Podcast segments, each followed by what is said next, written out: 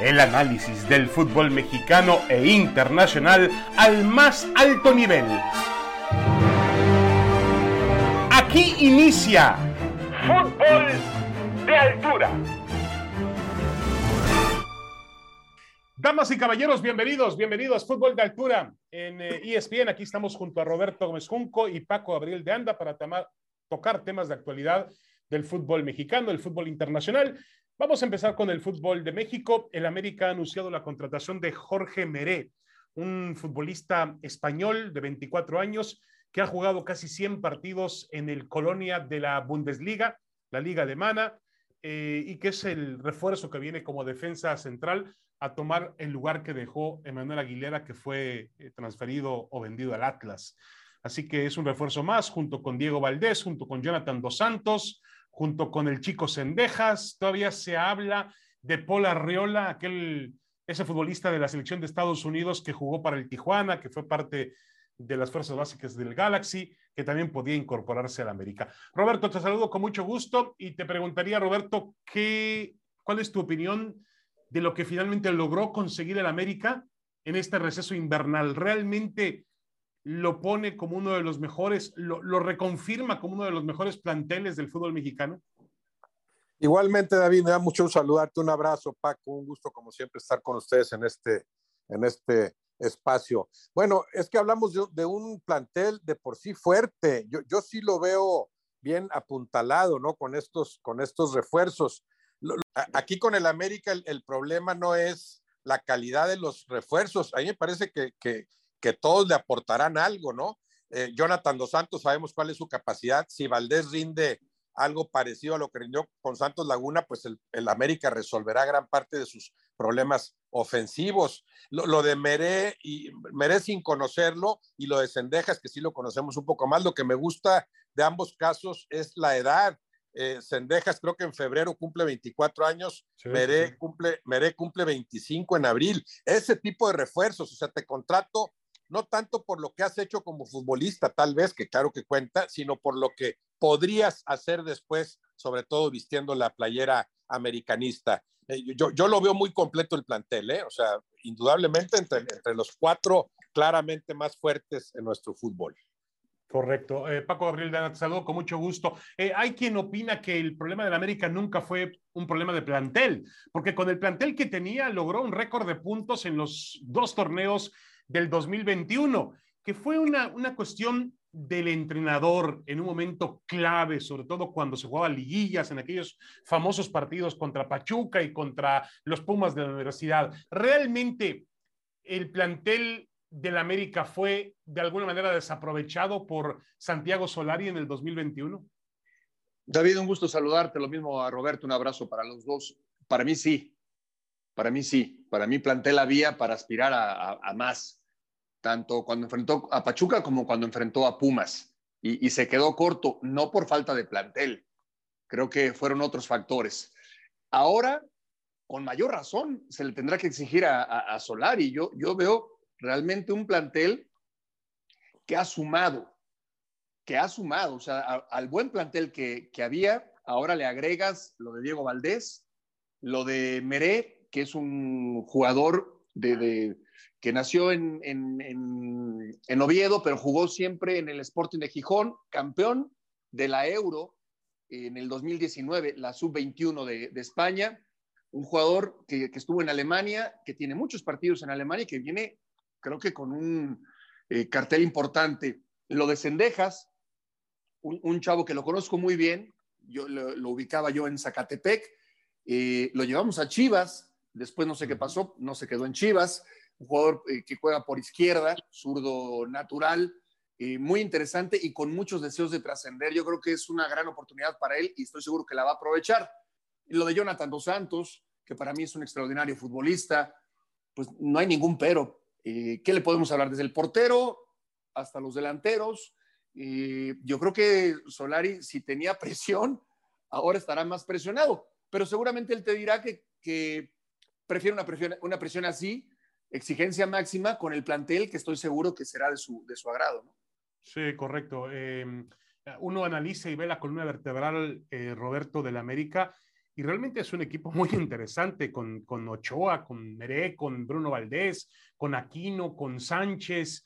Eh, más adelante, es verdad que se fue Sebastián Córdoba, pero ahora gana con la llegada de Sendejas, Diego Valdés. Em, em, ¿Qué más? Fidalgo.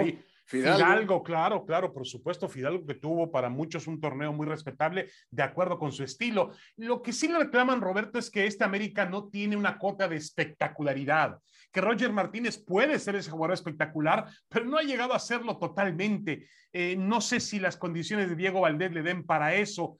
¿Crees que a este América le falta espectacularidad en sus jugadores? No, creo que no, creo que los jugadores no. O sea, el, el, el potencial en cuanto a espectacularidad o a, un fútbol vistoso, espectacular, ahí está. Sí le falta al, equipo ser espectacular como tal, de, desplegar un fútbol más vistoso, más incisivo, más ofensivo, más alegre, y eso le compete obviamente a Solari. Esa sí es tarea pendiente, no se le puede cuestionar la productividad, pues el equipo, desde que está Solari, el equipo mexicano con más puntos obtenidos, claro, tienes que entender que, la liguilla es otra cosa, que en la liguilla se juegan los partidos cruciales. Claro, entendemos también todos que en la liguilla cualquiera puede quedar fuera porque, porque hablamos de un bienvenido equilibrio de fuerzas. Lo que no puedes hacer es quedar fuera como jugaste ante los Pumas, por ejemplo, porque yo no le, no le reprocharía gran cosa lo, del primer torneo contra Pachuca, ¿no? El Pachuca también tenía lo suyo, da un gran partido en la ida, tal vez el, América pierde ahí injustamente por tal diferencia, reacciona hasta donde puede en la vuelta y ya sabemos, bueno, el factor de gol de visitante le da le da al, Pachuca el, pase, ¿no? Muy distinto a lo muy distinto a lo que vimos ante los Pumas. Ahí, claro, te pueden echar fuera los Pumas, sobre todo estos Pumas que estamos viendo ahorita. Dices, bueno, pueden echar fuera a cualquiera. Lo que no puedes es quedar fuera jugando como jugó el América, o sea, sin meter las manos prácticamente para mí en, ninguno de los dos partidos. Y eso sí le falta a Solari. Los jugadores, claro que están. No era espectacular Valdés con el Santos Laguna, no es Ochoa uno de los porteros más espectaculares que, que, se pueden ver actualmente en el fútbol mexicano. no puede ser mucho más espectacular Roger Martínez, no lo es en sus funciones Aquino como mediocampista de contención. Sánchez, o sea, claro que ahí está el potencial para ser, para ser espectaculares, no digamos, con, no digamos ya con los, con los jugadores que llegan, ¿no? Sí está la materia prima suficiente, le falta a Solari eh, confirmar que no solo puede hacer que sus equipos sean productivos, que el América sea productivo, sino también eh, mucho, más, mucho más espectacular en su juego. Sí, ahora lo que sí nos, no nos queda duda es que el América, Paco, es un equipo o el equipo que más presión siempre tiene cuando empieza a rodar el balón de un torneo. El América tiene que conseguir el título eh, y también tiene que ser un equipo regular jornada a jornada. El América es un producto de televisión, es un, es un tema de, de, un equilibrio en el fútbol mexicano. Lo ven incluso, lo ven los que le van a ese equipo y lo ven los que quieren ver perder a ese equipo. Es decir, creo que tiene que entender Solari que yo lo aseguraba que lo iba a entender porque venía a dirigir al Real Madrid. No cualquiera dirige al Real Madrid, eh, pero realmente yo no sé si él sobre todo en las declaraciones que ha hecho, porque la justificación de él es que el torneo mexicano se juega de manera diferente. Hombre, lo sabía. Es decir, nadie lo trajo. Además, jugó en México, por Dios. Jugó todavía con el Atlante, sabe cómo se juega en el fútbol mexicano. Se juega a ganar la liguilla. Y el América, además, históricamente, Paco, se convirtió en un equipo todavía mejor y más temible de lo que fue en liguilla de lo que fue en temporada regular, generalmente. Sí, claro, y, además dirigió aquí su, padre y dirigió su tío, y antecedentes tendrá muchos. Eh, no, no, no, le toma por sorpresa que, que aquí hay un torneo regular y después hay una liguilla, no le toma por sorpresa, eh, aunque pareciera que sí, porque en los dos casos, sobre todo el, el, más reciente contra Pumas, bueno, ni se enteró que estaba en la, en la liguilla. Yo, yo pongo América con Solari dentro de los equipos con más presión o el técnico con más presión, pero, pero a la par de Javier Aguirre con Monterrey y de Miguel Herrera con Tigres. Porque ni siquiera Leaño con Chivas, yo, yo a Leaño lo veo como que, como que se le resbala todo. Yo no lo veo presionado, honestamente, a pesar de que dirige a Chivas. Sí veo a Miguel Herrera con Tigres, a Javier con Monterrey y, quizás Roberto nos, me, me corrija o, nos dé más información al respecto, que está mucho más empapado del, del fútbol de este, Regiomontano y Solari con América. yo no veo, no veo a ningún otro entrenador con más presión que estos tres que menciono. Entonces, eh, qué bueno, porque eso enriquece al fútbol mexicano. Son técnicos reconocidos, con grandes equipos. Lo de América tiene un plus, que ya sabemos, el más odiado, eh, todo lo que significa América y demás, pero los tiempos han cambiado en el fútbol mexicano, ¿eh? no, no era lo de antes. Y tampoco América ya es un equipo que a donde llegue imponga condiciones y, y, que se vea favorecido por el arbitraje, tampoco pasa. Aquí tienes que jugar bien al fútbol y tienes que jugar mejor todavía cuando llegas a la liguilla. Sí, correcto. Cuando yo empecé a ver fútbol mexicano, al América le decían los millonetas. Y hoy ante un equipo como Monterrey o Tigres, pues es uno más. No es pobre, pero es un rico más, ¿no? no, no quizá, tiene menos poder que esos equipos. El fútbol mexicano ha cambiado, tiene razón Paco en ese sentido, ha cambiado, pero la obligación del América sigue siendo la misma, Roberto. En ese sentido. Claro, claro, por historia y porque ellos mismos se han, se han impuesto ese, ese nivel de exigencia, lo cual me parece encomiable, ¿no? es precisamente algo, algo que le ha faltado sobre todo a Chivas en los últimos tiempos.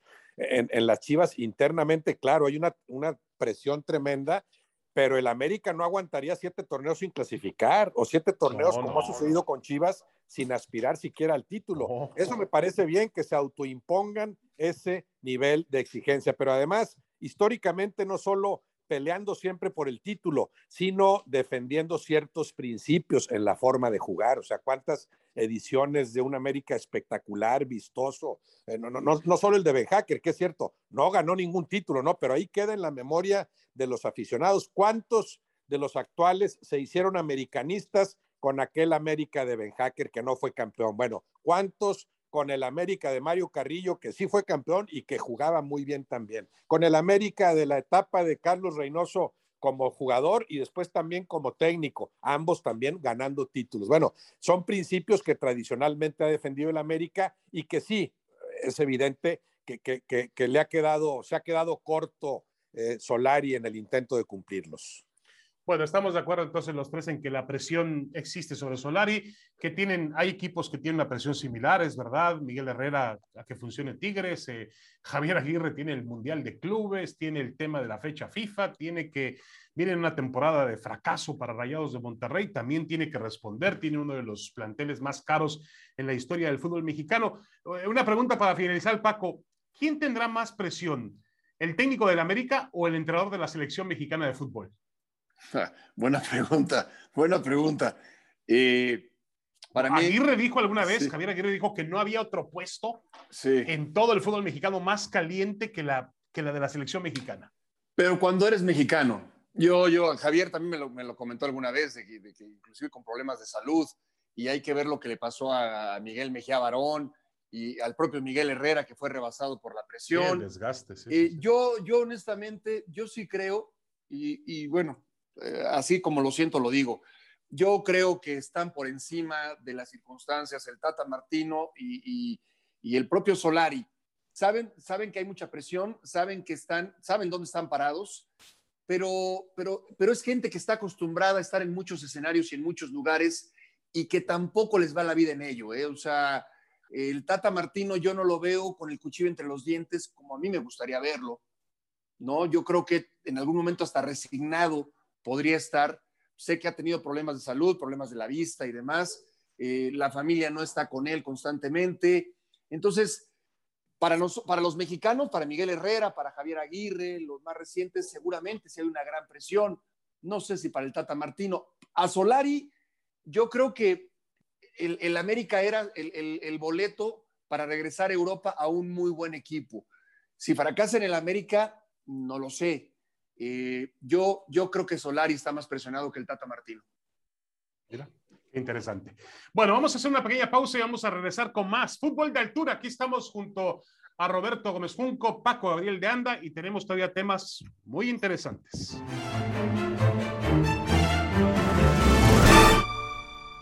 Regresamos a Fútbol de Altura, este podcast de ESPN en compañía de Roberto Gómez Junco y Paco Gabriel de Anda la selección mexicana. La próxima semana, no, ya esta misma semana tendremos que tener una lista de la selección mexicana de los eh, llamados para concentrarse el, domingo, hacer el viaje a Kingston, donde México juega de este jueves en ocho, el día 27 de enero, para ser exacto, juega frente a la selección de Jamaica, después va a recibir en la cancha del Azteca bajo una condición especial ya anunciada por John de Luis, el presidente de la federación.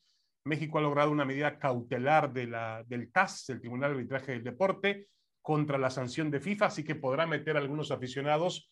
Ellos decir, bueno, puede llenar el estadio, no tiene ningún problema, está autorizado porque tiene el amparo del TAS, pero deciden tomar esta situación como un experimento y poner eh, seleccionar a 2.000 aficionados para llevarlos al Estadio Azteca. Pero más allá del tema de, los aficionados o no aficionados, pues Roberto, la pregunta es, eh, ¿dónde urgen más, eh, dónde hay más alarma? ¿En la tribuna con ese famoso grito o en la cancha donde México realmente se descarriló por completo, casi por completo, tampoco voy a exagerar, durante el 2021?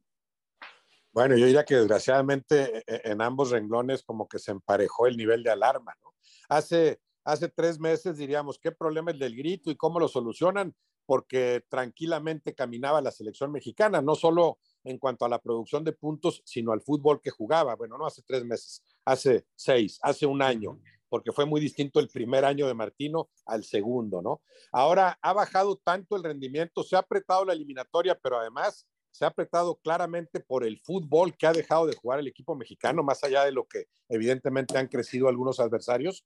Se ha apretado tanto que ya yo ya veo igualmente inquietante, ¿no? ¿No? El asunto del, del grito y, y, el asunto de, la pobreza futbolística que manifiesta la selección mexicana, que claramente puede jugar eh, mucho mejor, porque lo del grito empezaba como que amenazarte con que no vaya a ser que la FIFA hasta te, hasta te deje sin ir al Mundial, lo cual parecía excesivo y sigue pareciéndolo. Yo no creo que se hubiera llegado nunca a eso, ¿no? Pero sí llegó a asustar a los dirigentes.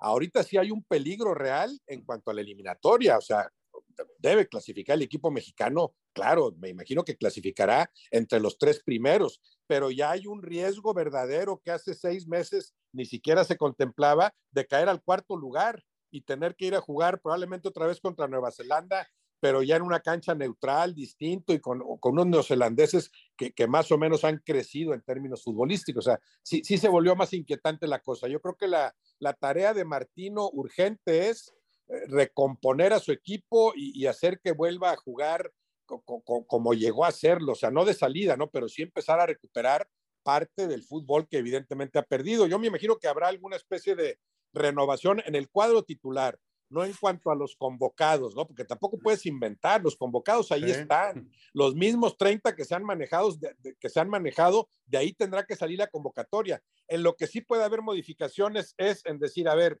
tu jugador, tal posición, creo que ya puedes entrar en lugar de este otro que sigue sin rendirme. O sea, si en medio campo dices, bueno, ya vi que Charlie Rodríguez trae un buen momento o Romo e-, es, es, un jugador con un potencial que quizá me va a dar más ahorita que lo que me está dando Herrera, un jugador con más trayectoria, pero con más inactividad también, ¿no? Yo en ese sentido sí esperaría una, una pequeña revitalización del, del conjunto del cuadro titular de la selección.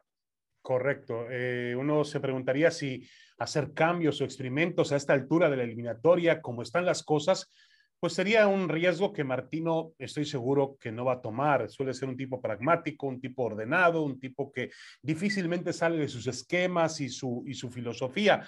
Ahora, eh, Paco Gabriel de Anda, tú sí hablabas hace poco de, de la necesidad de hacer, aunque sea algunos ajustes quirúrgicos, pero sí cambiar algo en esta selección mexicana. Sí, sí, tienes que llevar al que mejor está. Alguna vez lo hizo Javier Aguirre eh, a falta de un año para, para la Copa del Mundo, cuando salió el profe Mesa, llevó a jugadores de Cruz Azul que habían estado en la Copa Libertadores. Muchos de ellos no fueron al Mundial y, la gran mayoría ni, eh, ni, fueron titulares ni fueron al Mundial, de los que participaron en, ese momento, en esas eliminatorias, eh, porque eran los, los que mejor andaban. Yo ahora, por ejemplo, digo, a ver, eh, Charlie Rodríguez, si tienes que elegir entre él y Héctor Herrera, pues tienes que, tiene que ser Charlie Rodríguez. Quizás hace un par de meses o hace un par de años ni lo pensabas. Hoy sí. Por poner un ejemplo, creo que tienes que poner a los que mejor están. Vienen partidos muy complicados. El de Jamaica va a ser muy difícil porque Jamaica se va a jugar el partido de su vida.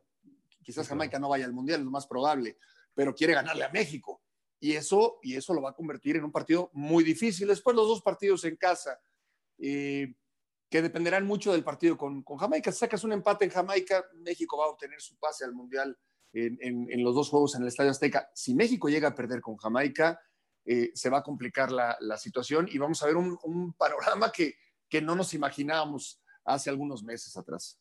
Sí, de acuerdo. Eh, Roberto y Paco también habla de, obviamente, alguna modificación la alineación de la selección mexicana con nombres habituales, porque también Charlie Rodríguez ha sido llamado a la selección mexicana y tiene una historia, pero hay una lista de jugadores eh, que, por ejemplo, no ha considerado eh, Gerardo Martino o ha considerado poco que podrían ser opción. Bueno, en el caso de Chicharito Hernández, sabemos que hay un tema pues extraoficial, no aceptado públicamente, pero va a ser difícil que llame el Chicharito Hernández.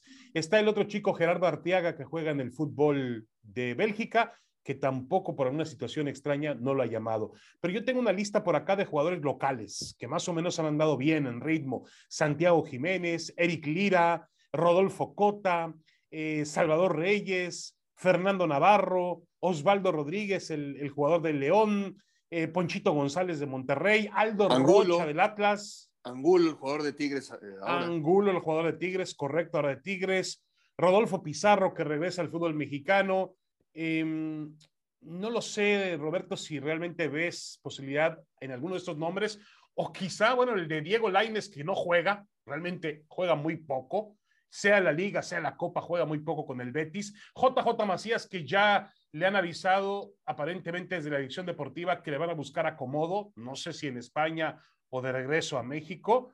Y hasta el caso de este chico del Arsenal, que fue llamado el Marcelo Flores. contra Chile, Marcelo Flores, que sigue haciendo goles, ¿eh? Sigue haciendo goles. Con la, y ya con la sub-23, ¿eh? Con la sub-23 del Arsenal. Correcto, subió de la sub-20 a la sub-23, ¿no? De la, sub, sí, de la sub-18, sí. Sub-18 a sub-23. Correcto. Roberto, ¿ves alguna posibilidad, algún nombre, un nombre extraño en esta selección de Martino? En la convocatoria sí, sí, algunos de esos sí, en la convocatoria, no, no sé de los que mencionaste, digo, máximo dos o tres. A ninguno lo veo como solución para decir, ya eres, eres titular desde mañana, para nada. Diego Laines, por supuesto, es otra cosa. Diego Laines creo que sigue siendo una carta muy importante para, si no iniciar, sí ser, ser, ser un cambio, un cambio eh, eh, crucial en, en, en, determinados partidos, ¿no? Diego Laines bien aprovechado. Bueno, seguimos hablando de un jugador con características que no abundan en, en el fútbol mexicano. De los demás, quizá algún convocado, pero no veo ahí la, la, la solución para, para, para, meter al jugador en la cancha. Bueno, Javier Hernández sería una muy, muy, muy, eh, este, vamos a decir, viable en términos futbolísticos, pero aparentemente imposible en términos prácticos, ¿no? No sé qué va a pasar con, con Funes Mori, por ejemplo, porque está el asunto del Monterrey eh, al que más o menos se le empalma su participación en el Mundial de Clubes. Yo no sé si Martino diga, bueno, Funes Mori es de los indispensables, aunque no lo tenga considerado para iniciar, ¿no? Funes Mori está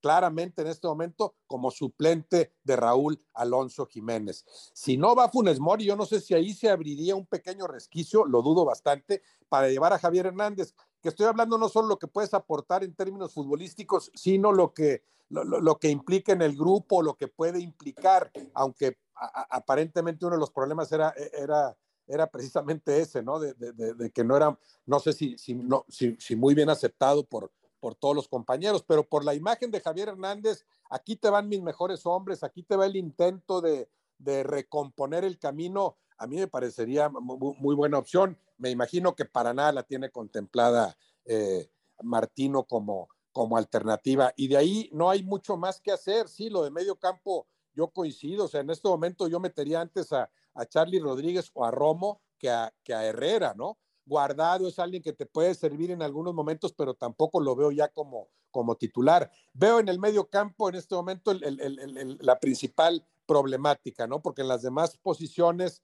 creo que hay, que hay jugadores que más o menos se han consolidado. Bueno, sigue batallando con el lateral derecho. Yo me imagino que, por ejemplo, tiene a Montes, también del Monterrey, como uno de los centrales fundamentales. Yo no creo que prescinda de, de, de, de Montes. O sea, tiene, tiene cómo revitalizar a su equipo, pero con los mismos jugadores que ha venido convocando. Ahí sí sería un cambio muy brusco decir, estos tres que nunca habían aparecido, los convoco y los pongo a jugar. Sí.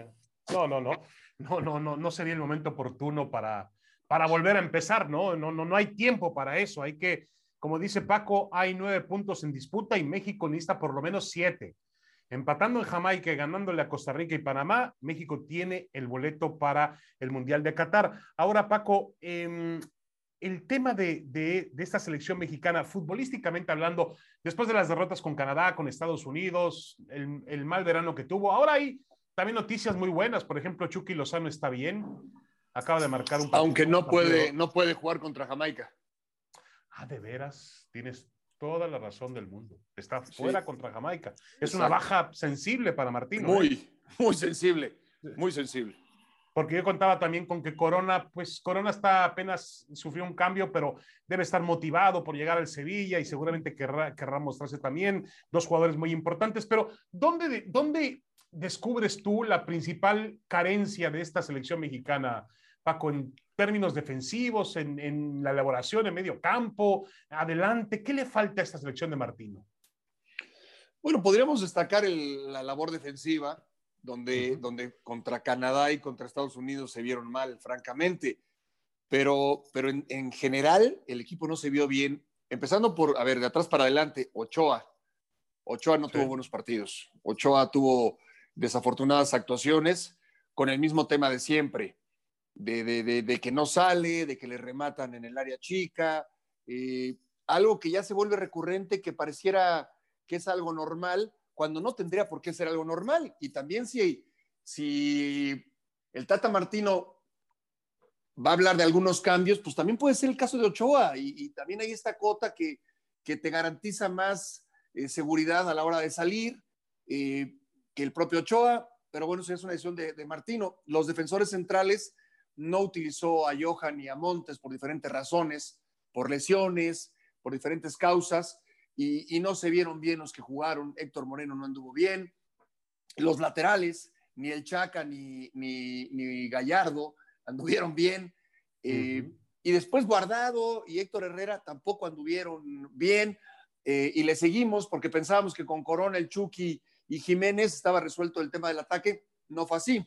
Ahora, no se van a enfrentar ni a Canadá ni a Estados Unidos, que creo que era el, el nivel más alto al que podían enfrentar en estas eliminatorias eh, contra Panamá y Costa Rica en el Azteca, creo que van a ser partidos dentro de todo accesibles, creo. El de Jamaica no. El de Jamaica ve un partido donde van a meter la pierna, donde van a jugar con mucha dinámica. Necesitas un equipo ligero, un equipo muy dinámico, eh, nada que ver con el, la versión de México que enfrentó a, a Canadá y Estados Unidos. Correcto. Y para finalizar, Roberto, el tema de, del Monterrey ya lo tocabas por encima.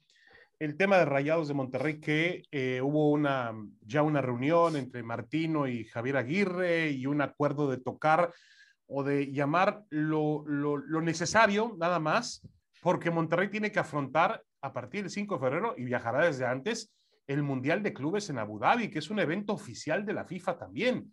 Eh, yo entiendo que la fecha FIFA está por encima de otra competencia, pero también ese es un torneo oficial de clubes.